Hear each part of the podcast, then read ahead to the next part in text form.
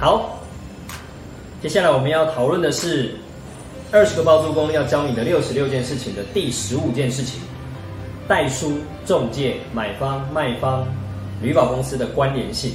OK，当初会写下这个呃主题的时候呢，呃，其实是要让大家开开始去思考一些关联性的问题，也就是说，这几个角色呢，其实在买卖房子的过程当中呢，其实有一些他们彼此互相的关联性。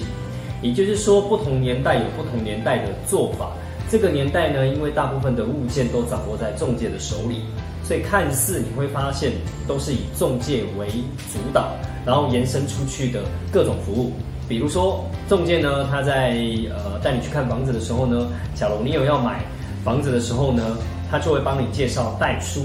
也就是说，有可能是他们配合的代书，有可能是他们公司自己养的代书。所以呢，代书变成依附在中介底下了，呃，因为最主要的我们讲说案源的来源都掌握在中介，那代书这个行业比就看起来，呃，会比较呃怎么讲？它不是主力的。那当然，房间还是有很多独立的代书，就是说他们自己会去接各种不同类型的案子。当然，代书不是只有买卖房子，还有很多呃遗产税、赠与税，然后还有很多其他可以帮忙的地方。好，所以呃原则上呢，就是说呃代书是一个。专业人士，那只是说这个年代，因为中介业的崛起，尤其是这些大型中介啊、新义、荣庆啊，他们基本上已经大到一个程度，所以，呃，整个市场上的案子的案源都在他们手上的情况下，那他们当然就掌握到了那个我们讲说市场的一个呃怎么讲，市场的一个那个广度，所以呢，变成这些角色就去需要去跟他去合作，啊，也包含了旅保的公司。所以你就会发现，旅保公司当然不会去找个体户啊，他当然是直接切入中介啊，就是跟中介这边合作。只要你呃需要使用在买卖的过程当中需要用到旅保，那中介就会呃去帮你弄好这样的一个相关的呃服务哦。所以原则上呢，他们彼此之间是互相合作的关系。那当然呢，呃，对于中介来讲呢，他当然也想要能够做到让更多人能够安心把。就是，妈妈买买好房子的这件事情交给他们，所以当然他们就有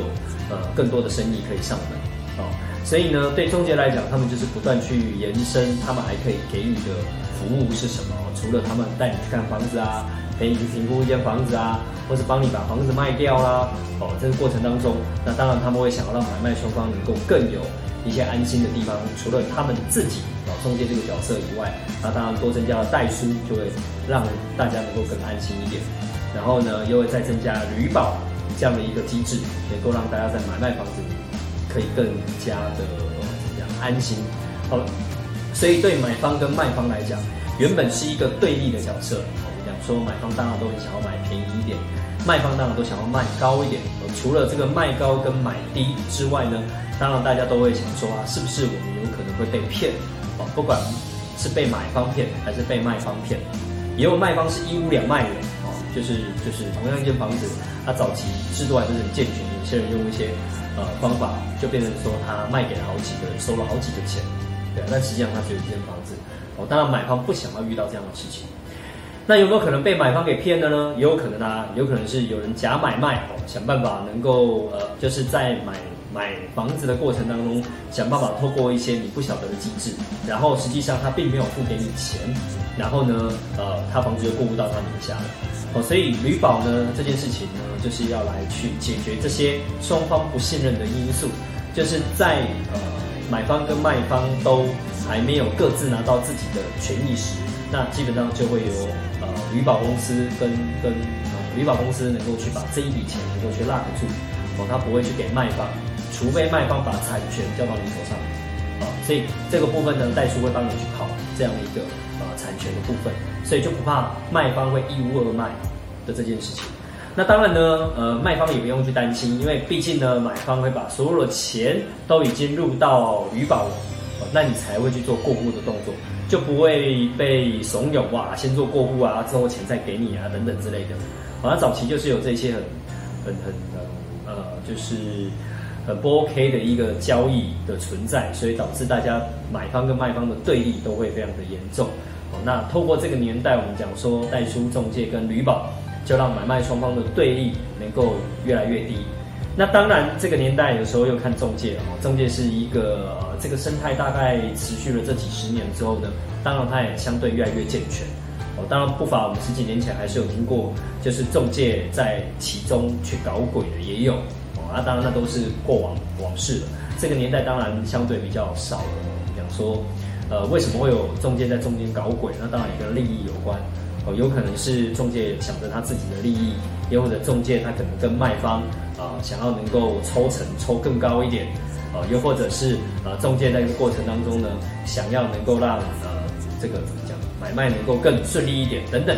有很多的目的在，所以导致变成因为中介让买卖双方会有更多的对立的产生。啊，当然我们讲说，本来一个生态就是透过呃时间的久远，包含大家越来越有经验了，哦，大家越来越成熟了，所以当然这个行业也就会越来越。呃，就是不会有那些比较负面的东西去产生哦，否则基本上原本是一桩好事，想要来撮合买方卖方，结果搞到让买方卖方的对立更加的明显哦，这件事情是非常不可取的。所以在这彼此间的关系，其实它有一点亦敌亦友的过程，就是有点复杂的过程哦。所以这个有机会，当你实际去执行了，我们才能够针对 case by case 的方式去谈论有关于这几个角色在这过程当中。会有什么样的互相的影响？OK，那我们第十五件事就先分享到这边，谢谢大家。